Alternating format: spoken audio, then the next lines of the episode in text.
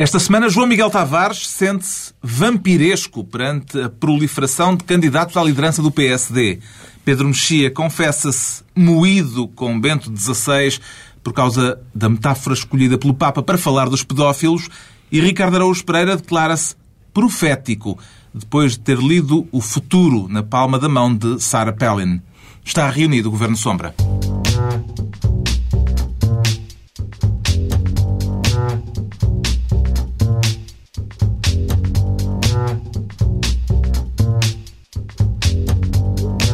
Viva, sejam bem-vindos neste final de semana chuvoso, dominado pelo sol. Daqui a pouco vamos voltar a debater as relações do governo com a comunicação social neste governo sombra, como habitualmente, com Ricardo Araújo Pereira, Pedro Mexia e João Miguel Tavares. Antes distribuem-se os pelouros, com o Ricardo Araújo Pereira a querer desta vez abarbatar-se com o cargo de Primeiro-Ministro, sem eleições nem nada, não é, Ricardo? Nada, sim, sim. Portanto, é mesmo assim... À há- maneira de Santana Lopes. Santana. Sim, sim.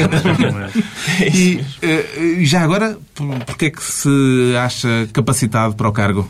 Eh, não é uma questão de estar capacitado, é uma questão de precisar de ocupar o cargo porque acho que é. Tem-se falado muito, quer dizer, tem-se falado de qualquer coisa, também não se tem falado assim tanto de pressões à imprensa e tal. E eu, eu estava a pensar que era necessário montar uma operação financeira para comprar a CNN, talvez a PT possa contribuir. Achas e- capaz de levar as pressões sobre a comunicação social a um patamar Sim, eh, superior? internacionalizar as pressões sobre a comunicação social e, e pressionar também o, o New York Times, porque o José Sócrates foi entrevistado pelo New York Times esta semana, Teixeira dos Santos pela CNN. Eu, eu, eu Está a sugerir que as entrevistas de Sócrates e Teixeira dos Santos ao New York Times e à CNN resultaram já de algum tipo de pressão? Não, não, estou a sugerir que era, era bom que houvesse pressão porque os- o New York Times e a CNN estão interessados em eh, espiolhar a crise portuguesa. Eu, eu ouvi com atenção a entrevista de Teixeira dos Santos à CNN, eu nunca tinha ouvido inglês falado com sotaque da Maia.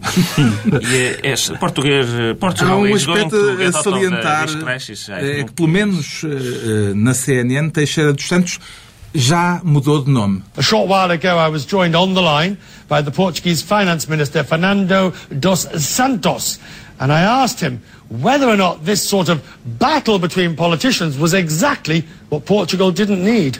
Yes, that's what I'm telling them. And uh, yesterday I was very clear about that. And I told them that I will use uh, special provisions on the law uh, just to uh, impeach uh, the consequences uh, on our budget of those decisions. O ministro Fernando dos Santos na CNN. Isso não era o, o ex-treinador do Benfica? Era, e, O que é que eles têm lá fora contra os nossos apelidos? Durão Barroso chegou a, É o mesmo que a nós temos contra a Bruxelas língua deles, não é? e deixou de ser É Durão. mais ou menos a mesma coisa. Teixeira dos Santos deixou de ser Foi por Teixeira. causa do Teixeira tio. é muito Foi difícil por causa do Teixeira. tio. O Durão foi o tio. E o que é que têm. o- Mas o Teixeira o que é que tem? O X. Também não há muito X Teixeira. inglês. eh, Teixeira. mas repararam que parecia o Sean Connery a falar com coisas assim, com essas coisas. Parecia o 007. Diz o falar Ricardo sobre finanças Pereira, portuguesas. porque se for lá também Não, assim, perde o. Araújo rapidamente. Ninguém diz Araújo, e bem. Mas eh, eu, eu sublinho também a solidariedade entre, entre membros do, do nesta entrevista, porque, Inglês técnico. é? assim, também se vê se também não tem competências em inglês técnico o Teixeira de Xandão. Ou se calhar tem, mas prefere não. Espera, vou falar assim sobre... Que é para o senhor engenheiro não Que é se sentir o humilhar Primeiro-Ministro. E alguém aqui deposita o seu voto de confiança, de confiança no Ricardo nesta matéria? Então não, Ah, eu bom. deposito sempre, ministro. Então pronto. sempre que ele precisar. Está Ainda por, cima, ainda por cima, isto é, isto é indigno da história do PS, porque, eh, como se lembram, chegou a haver um Presidente da República da área do PS que era completamente sonolento a falar português e uma vez foi à CNN falar inglês Ah, e foi isso maravilhoso. foi maravilhoso. Foi Jorge Sampaio. Foi o, seu, foi o auge, da, foi o auge da sua carreira, foi Jorge Sampaio na. CNN. Deixamos então o Ricardo Pereira no cargo de Prime Minister esta semana. Eh, Mas ainda no mesmo âmbito, porque isto hoje está tudo mais ou menos ligado, temos o João Miguel Tavares a reclamar para si desta vez o pelouro da cultura para elaborar sobre o conceito de liberdade de expressão. Está com a veia ensaística particularmente ativa, João Estou, Miguel? como é meu hábito, aliás. E, portanto, Então, basicamente, venha. basicamente o que eu tenho para expor aqui é, é- é este pensamento com grande profundidade, como é meu hábito, que é é que a liberdade de expressão não é um interruptor.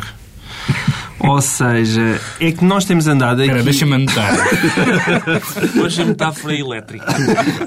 Nós temos andado aqui, eu, eu tenho andado entretido a ler jornais e blogs e e colunistas e anda toda a gente a discutir a liberdade de expressão e parece que aquilo é um interruptor que é ou existe ou não existe. Tipo, ó oh Sócrates, liga aí a liberdade de expressão. e, e lá está. E vem alguém ali. Olha, o, A própria- e agora, o Primeiro-Ministro desligou a A liberdade própria de noção expressão. de E vai- discutir a liberdade de expressão eh, dá a entender que ela existe. é? Dá-me ideia, dá-me ideia. O que eu gostaria de sublinhar é que é evidente. Porque as pessoas dizem, não, não. E o Batista Baixo, por exemplo, escreveu um texto assim, que até Manuel Alegre deve ter ficado comovido, já não via nada assim da década de 70, que é a dizer é que não, não tem muita ditadura, é só as pessoas que resistiram é que vão ver.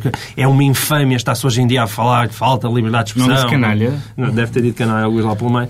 Quer dizer, e, e, eh, eu que sou daqueles que acho de facto há, há uma diminuição da liberdade de expressão nos últimos tempos, eu não estou a dizer que, aquilo é igual aos tempos da ditadura. Eu acho é que há, há matizes. E portanto, mas há- há 10 anos eu acho que nós estávamos mais Mas saudáveis. há duas não é? coisas diferentes. Há, E- há a, a- tentativa de interferir na liberdade de imprensa é uma coisa e, de facto, cada vez há mais indícios e cada vez há mais histórias sobre isso, que têm a ver com, não, não provavelmente com as formas tradicionais da, da- intervenção, mas com a intervenção ah, na propriedade dos meios, dos meios de Mas não é só comunicação a social. imprensa. Estás a esquecer do professor do Porto, por exemplo, Tá bem, do Baldo tá. Caldeira, Agora, a liberdade, imprensa, a, liberdade, a liberdade de expressão, sobretudo, exatamente pela, pelo aparecimento dos blogs, hoje em dia é quase impossível de... Nem no Irão ah, eles conseguem. Quer dizer, hoje em dia é muito difícil e acho que é, acho que é excessivo ah, dizer que há, que, há uma- que há problemas de liberdade de expressão. Há problemas de liberdade de imprensa neste momento. Existe. Mas houve quem falasse em problemas de liberdade de expressão. Paulo Rangel, Sim. de quem vamos falar, eh, voltar a falar daqui a pouco por outras razões, ainda no Parlamento Europeu, apresentou uma queixa veemente sobre aquilo que diz estar a passar-se em Portugal, que é pior do que simples falta de liberdade de expressão, pelas palavras de Paulo Rangel. Da forma que estamos a andar, Portugal já não é um Estado de Direito. É um Estado de Direito formal. Pedro Mexia. Eu, em primeiro lugar, acho sempre, acho sempre mal esta, eh, eh, esta tentativa de usar o Parlamento Europeu para discutir política nacional. Já tem sido feito pelo PSD, já tem sido feito pelo PS, e imagino pelos outros partidos também, e, e não, e, e não me parece bem. E, de facto, este é um excesso. Não foi esta, esta intervenção não correu bem a Rangel na semana em que ele se anunciou a sua candidatura, com, aliás, com, com um bom discurso, mas, eh, mas este, não, foi, acho, que- acho, acho que foi realmente um Como bom se irá discurso. Acho que foi realmente um bom discurso, se ouvirmos integralmente. Eh, e, mas esta intervenção correu-lhe mal porque, quer dizer, é, é- cá está, é, é tudo o que é tudo o que é excessivo eh, perde credibilidade. Dizer que Francisco Assis- estar de direito formal é... O líder da bancada parlamentar do PS respondeu a Paulo Rangel dizendo que ele está a delirar. O doutor eh, Paulo Rangel passou de uma espécie de estado em que achava que estava numa espécie de claustrofobia, que só verdadeiramente ele é que eh, percebia, para um estado que não posso deixar de considerar como um estado de verdadeiro delírio. Subscreve as palavras de Paulo Rangel ou as de Francisco Assis, Ricardo Araújo Pereira? Posso, posso não subscrever nenhuma. Não, não, não. É, Ele chamou-lhe chamou-lhe bipolar, não foi? Talvez, é, a é que definição, sim. é a definição clínica. Hum, eu, é, é preciso lembrar que, de facto, ainda há pouco tempo, Paulo Rangel fez parte do grupo de deputados que votou contra uma, enfim, uma apreciação da, da, da liberdade de expressão e de imprensa na Itália de Berlusconi. Isso foi falado na altura. E, No Parlamento Europeu. do Parlamento Europeu, sim. Ah, agora, o PS, enfim, nós temos sido governados sempre pelo PS e pelo PSD em, em alternância. E eles têm uma, uma- uma- ambos uma relação com a liberdade de expressão que é, que é curiosa. E eu chamo a atenção que perdi algum tempo a fazer este pequeno jogo floral que se vai seguir. Ah, Porquê? Porque o PS tem, de facto, uma, uma potência grande pela liberdade de pressão. Portanto, eu avisei que vinha aí qualquer coisa bonita. E o PSD, pela, se bem se lembram, pela liberdade de expressão. Não sei se se lembram de, dos manifestantes que eram aspergir. Sim, os manifestantes que eram aspergidos por jato de Os água. secos e molhados. Os secos e molhados, por exemplo, e tal. E, portanto, basicamente, ele diz o Rotonu, não é? Sobre esta questão de liberdade Ah, mas isso aí eu objeto. Liberdade Vou de expressão e liberdade não, não, não, de aí vou expressão. objetar, eu vou objetar. Objeto, vou- estás preparado para a minha objeção? força, força. Vou objetar só por causa disto. Está a haver uma grande tendência para misturar tudo dentro do mesmo saco. E isso não, e não é verdade. Eu acho que a gravidade daquilo que se está a passar hoje em dia não tem paralelo. Embora é evidentemente que o PSD tem atrás de si também um lindo um link de qualquer coisa, passado. um link passado uh, neste assunto, mas não é a mesma coisa. Ou seja, mesmo a questão de Marcelo... prefere a liberdade da que foi- expressão à liberdade Sim, de acho que não é a mesma coisa. Acho que isto De atinge um nível de gravidade que nós nunca tínhamos à vi. de Isso eu não sei que eu já me perdi, mas... Não, mas é Isso possível isso que haja aqui uma É que este jogo floral do, jogo do- floral. do Ricardo vai fazer escola. Tradicionalmente a- a- as expressões tinham a ver muito com a, com a imprensa do Estado. As expressões? Não, as expressões. É que agora que durante, há, que durante, uma, que durante uma muito tempo, se se lembram que durante muito tempo era, era vasta, não é? Não, não, não eram tão poucos como são, como são hoje, que não há jornais, aliás, já do Estado. Ahm, eh, e, portanto, eh, sobretudo a RTP, no- há um longo historial de, de eh, domínio abusivo sobre a, sobre a informação da RTP por parte dos governos, dos sucessivos governos. Agora estamos a falar num nível mais sofisticado. Estamos a falar na, na- na- em, em conseguir, mas também por via do Estado, neste caso a PT, etc., eh, interferir na, na administração, nos conselhos de, de administração, nas direções de informação, nos pivôs, nos programas. É um, é um É um passo, outro nível, é um um passo à nível. frente e é um Acho que passo ainda vamos voltar a falar disso. Damos então o Ministério da Cultura ao João Miguel Tavares e temos o Pedro Mexia a querer ser desta vez Procurador-Geral da República para substituir Pinto Monteiro. Pedro Mexia. Sim, há uma, há uma. Uma vez ouvi uma criança a quem perguntaram que. Que emprego é que ela gostava de ter quando fosse grande e ela respondeu o emprego em que se saia mais cedo. Eu acho que é uma, que é uma resposta muito bonita. E eu acho que é Procurador-Geral da República, porque o Procurador-Geral da República, hum, que é verdade, tem essa tarefa ingrata que é procurar a República, mas, eh, mas esta semana, na Comissão Parlamentar de Combate à Corrupção, disse duas coisas maravilhosas. Disse que, primeiro, que não dá para combater a corrupção, porque. eh, Vamos ouvi-lo dizer. Não há meios. Não, não, não. não É, há- melhor, é melhor o próprio dizê-lo. Um problema para o qual não tenho nenhuma solução é o segredo de justiça. A, a- a violação do segredo de justiça não é má, é, é, é, é péssima. Portanto, não dá para combater. Não se. Portanto, ele, portanto, ele disse: não dá, Corrupção, para, não dá para combater a corrupção nem o segredo de justiça. E disse mais: não se consegue acabar com o segredo de justiça da mesma forma que não é possível acabar com os acidentes de viação ou a violência doméstica. Portanto, é, é- portanto, basicamente, ele senta-se à secretária, abre o dossiê. Não, não, isto não dá, isto é a natureza humana. portanto, e fecha, quer dizer, e vai para casa. Dá muita Se sensação ideia do que segredo procurador de- que o procura segredo- pouco e não encontra nada.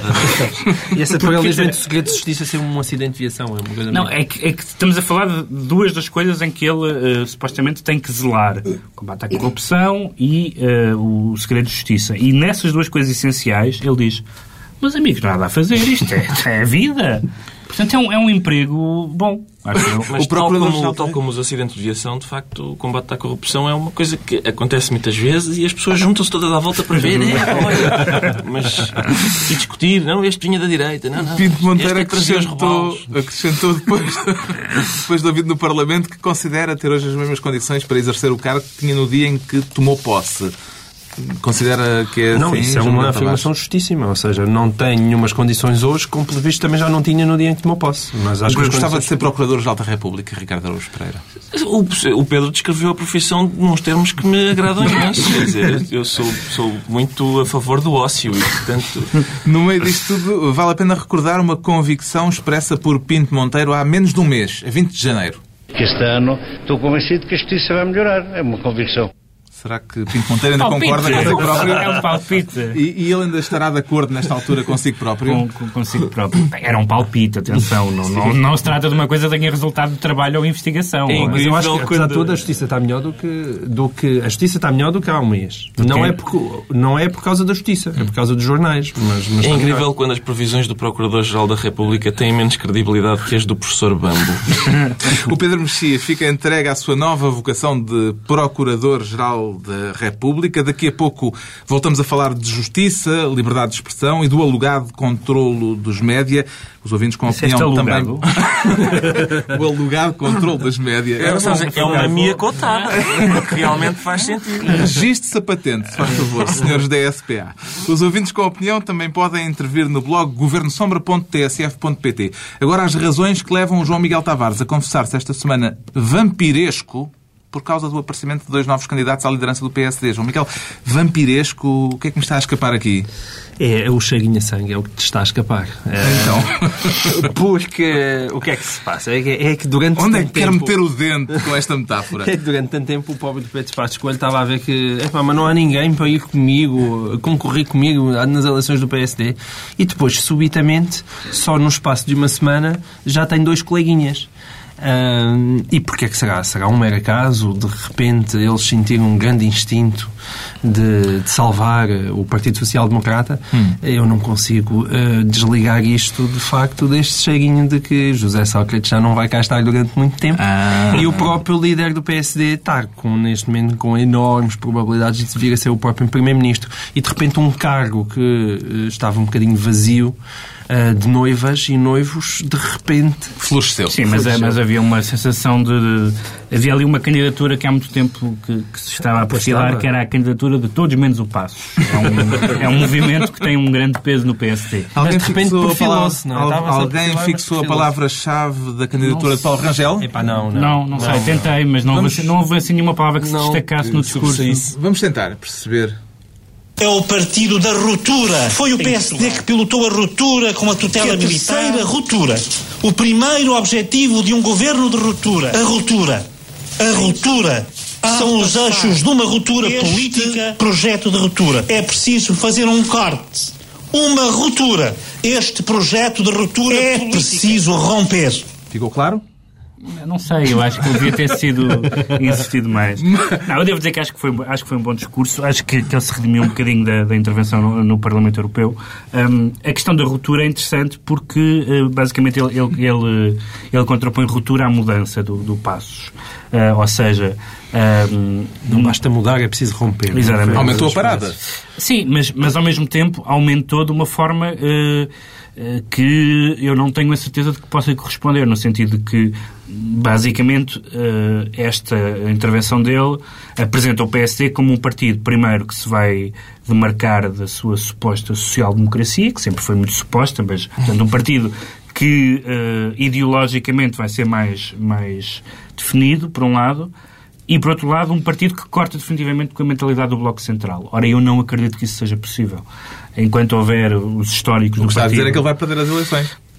Não. internas. Não, não necessariamente. Acho que ele pode perder as eleições internas e depois não ter con- condições de, de- depois de as ganhar. Ah, eu acho que era absolutamente indispensável uma ruptura no, no, no PSD porque é um, porque é um partido, enfim, amorfo e Mas como é que bizarro. um, um vice-presidente eh, vem propor a ruptura em relação ah, àquilo que foi Não, mas ele, a sua, Não, o seu ele- período ele na pode- direção ele política pode- do ele partido? pode perfeitamente ter o apoio da direção, eh, agora, da direção cessante, e, no entanto, eh, ter, ter uma ambição diferente. Ou seja, dá a ideia que a, que a Manuela Ferreira Leite foi eleita para, para um curto espaço de tempo. Ela própria não, nunca deu a menor indicação de que gostasse do cargo ou que tivesse apetência para ele. Foi, foi quase uma espécie de comissão de serviço. Ah, e, portanto, não, não, é, não é incompatível. Ele, ele vai, evidentemente, procurar. É estranho haver duas candidaturas que se sobrepõem de alguma forma. Embora o, Dois vice-presidentes de Embora o Aguiar, Leite. embora, O que é que embora o? Aguiar, cá está, mas precisamente porque eu acho que o Aguiar Branco eh, representa uma ala mais eh, Bloco Central.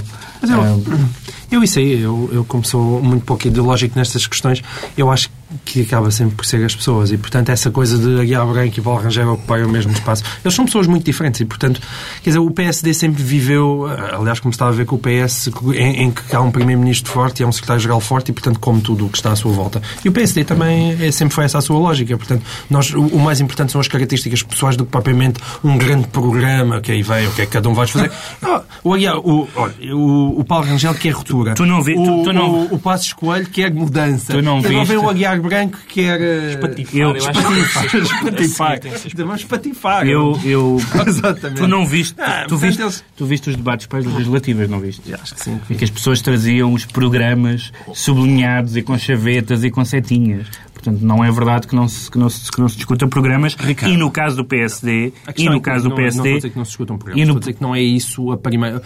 Quer dizer, achas que é o programa que vai fazer a Oh, diferença sobre quem é que vai ser eleito líder do PSD? Se, é por- se fosse, se fosse como tu dizes, não era preciso ir a eleições. É evidente que o Passos tem, tem mais carisma, tem mais Ah, não, presença não acho nada. Não do que o. Rangel. Sim, Epá, nada contigo, epá, absolutamente oh, nada No contigo. sentido óbvio, mediático ou Não, televisivo. estás claro a dizer que que é porque é mais bonitinho? Não é por ser mais Sim, bonito. É mais bonito. Não é, não é, não é.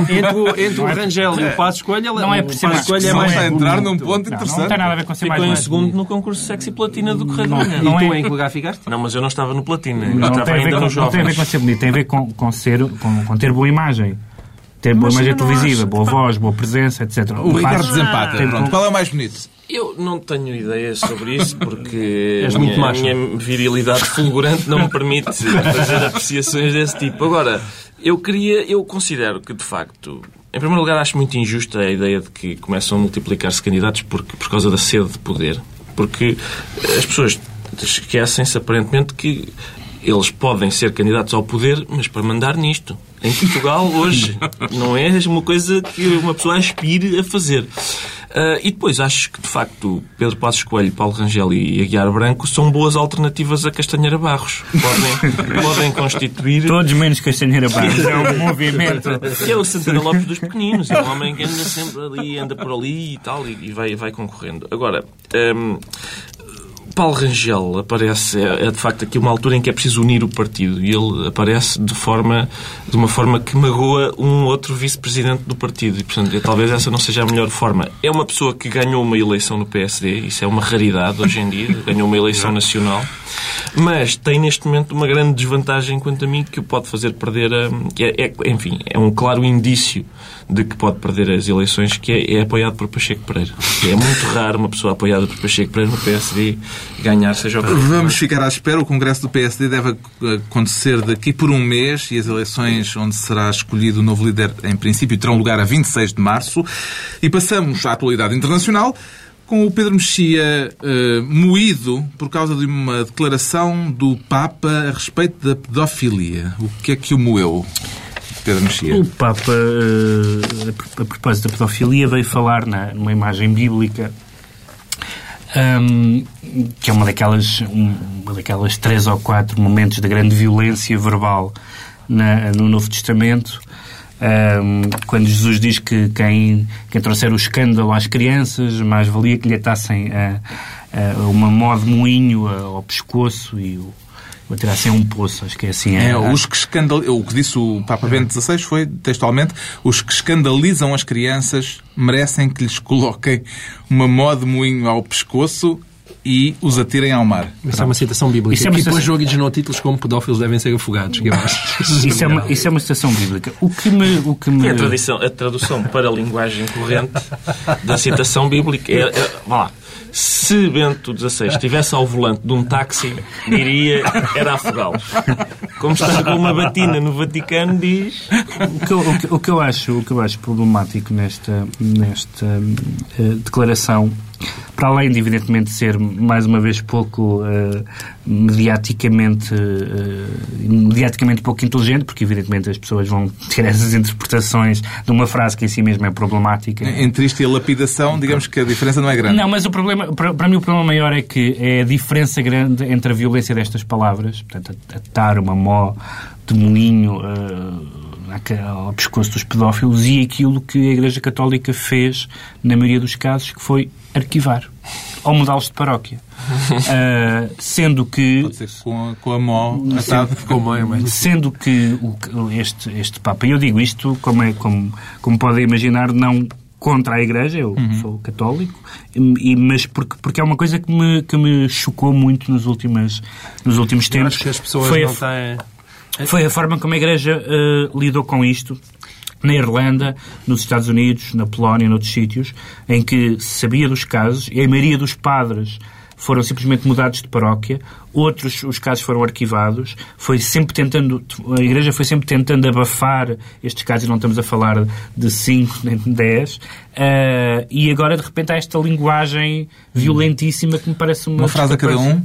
João Não, Miguel? eu acho que as pessoas que em Portugal não têm muita noção disto, porque ainda não houve uma tradução local de algo.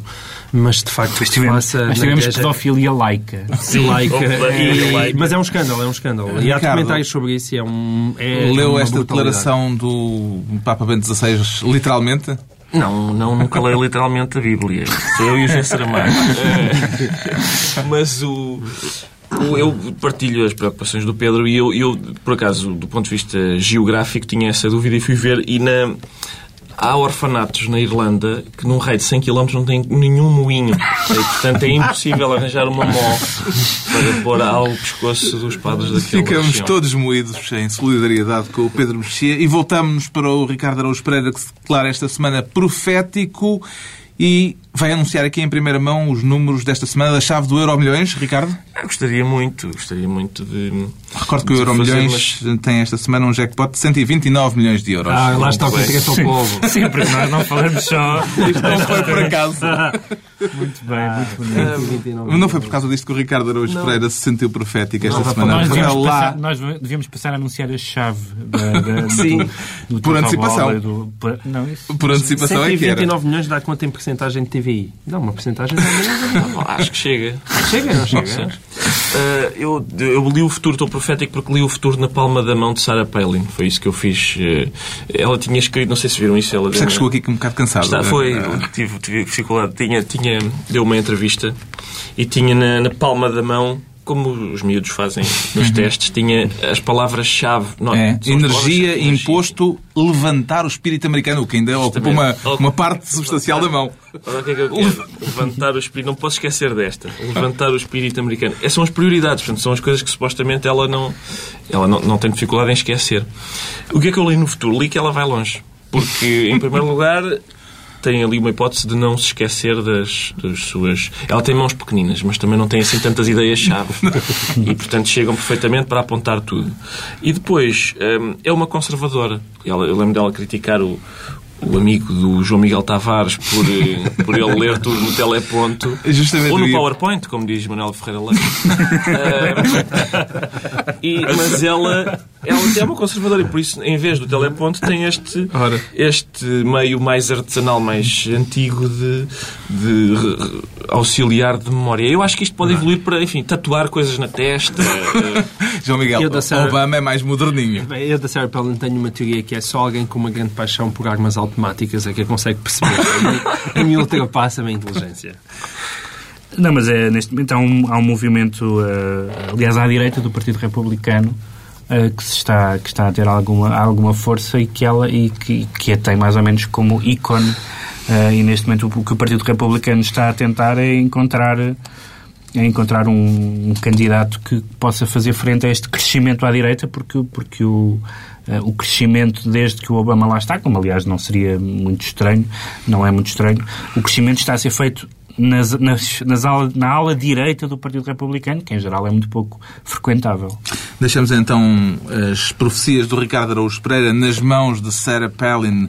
Numa semana em que as escutas do processo face oculta geraram dezenas de reações e até uma manifestação em frente à Assembleia da República e uma iniciativa parlamentar de inquérito à eventual intervenção do Governo à venda da TVI, isto tocou na mal, em má altura, e avançamos para o sol em pleno dia de chuva. Eh, o que é que significa tudo isto que esta semana se discutiu a respeito desta matéria, João Miguel Tavares? Significa que tantas vezes vai o cantar ao fundo que algum dia de quebrar. Eu acho que desta, nesta altura. eh, Deixa-me só a minha frase. Momento Max Weber. Eu tenho que sempre dizer isto.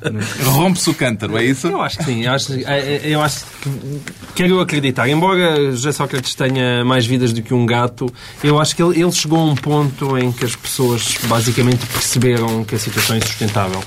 Ahm, não acho que diante de revelações como estas e com esta gravidade eh, ele tenha condições que, para continuar para Primeiro-Ministro. Aliás, eu acho que ele só tinha duas hipóteses. Ao, ao dizer que tudo o que, que ele estava era mentira, coisa que ele sempre teve muito cuidado em não, em não desmentir, des- desmente vagamente as questões do, do negócio da, da, da PT e interferências e tal, mas, mas, mas teve sempre muito cuidado a não desmentir questões de escutas, o que é que possa ali ter, ter sido dito, ou seja, refugia-se sempre na questão ah, privada, mas eh, ou ele desmentia isto, ou então ele não tinha condições de devia-se demitir. Ele e juntamente com ele Pinto Monteiro, que está num silêncio verdadeiramente embaraçoso e cada vez que fala enterra-se mais, contradiz com o que já disse. Hum, há razões para Sócrates começar a preocupar também já com as suas próprias fileiras, Ricardo Araújo? Duvido muito, porque começa a ser rotineiro nós, nós portugueses, não é? À sexta-feira, pegarmos no sol e dizermos é agora. São estas as revelações que o vão fazer cair.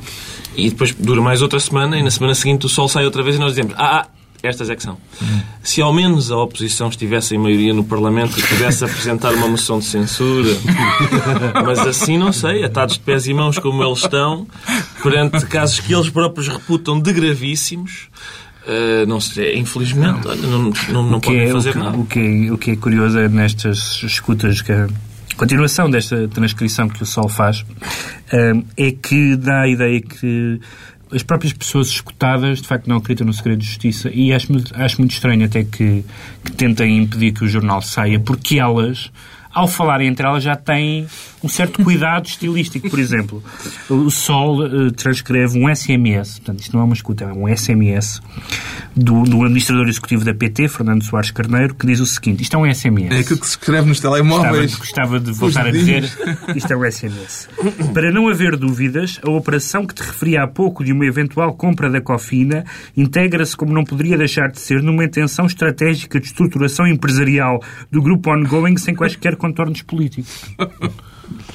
É o meu SMS típico também.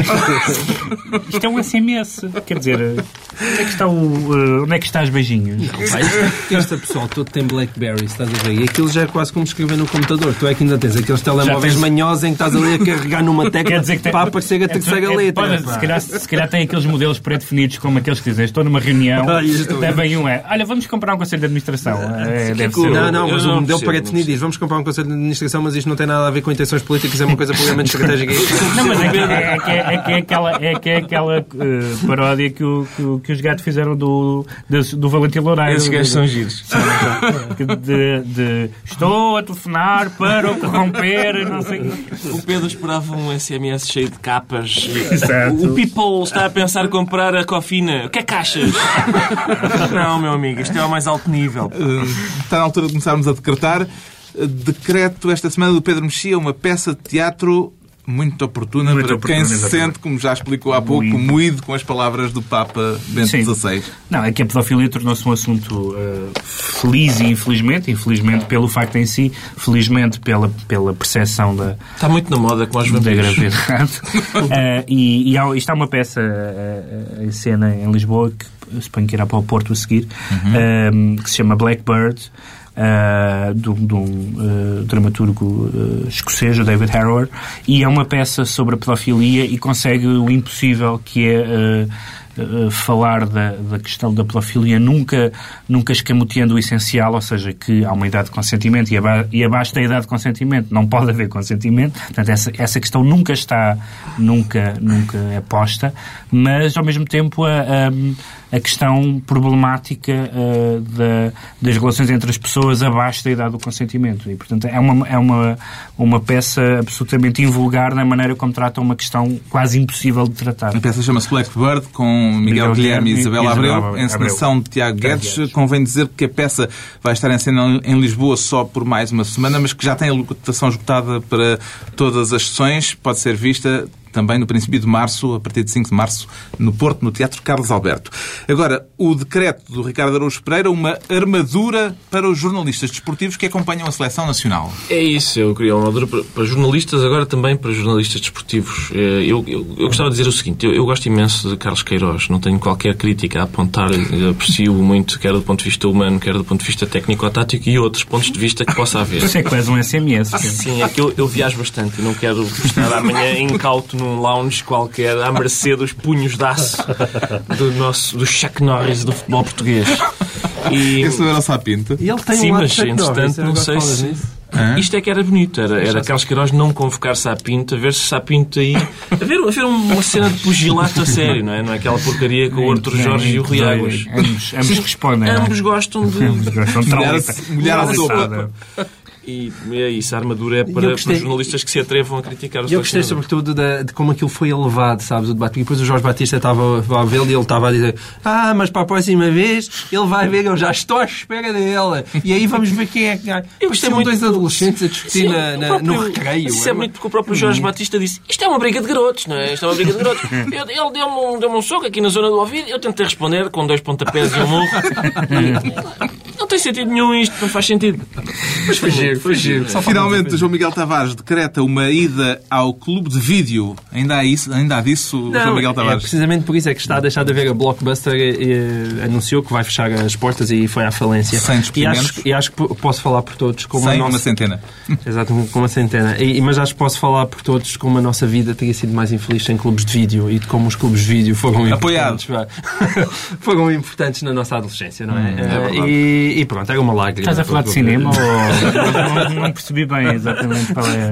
Bom, estamos mesmo, mesmo no fim, mas vem aí o Carnaval. De que é que se vai mascarar este ano, Pedro Mexia? de juiz de Aveiro, porque é, é, é uma boa profissão porque se está à espera que venham coisas de Lisboa e pronto, também não se faz grande coisa. João Miguel? Eu, eu, dentro dessa lógica, eu, por mim, eu visto-me de Pinto Monteiro. Mas não é para, para ficar à espera. Acho que é mesmo tipo para sair à rua e dançar o samba do entalado ou uma coisa assim. Samba do entalado. É E o Ricardo Araújo Pereira mascara-se de quê? Eu gostava de me mascarar de, de Primeiro-Ministro José Sócrates. Tenho, tenho já alguma experiência nessa área e, e isso permitiria que eu mantivesse o convívio, quer com o Pinto Monteiro, quer com o Juiz de Aveiro aqui presentes. Então, para um Carnaval, voltamos hoje a uma semana à mesma hora para mais uma reunião do Governo de Sombra. João Miguel Tavares, Pedro Mexia e Ricardo Araújo Pereira. O senhor dos encontros com o património nunca lhe toca o telefone. Só para chamar a atenção.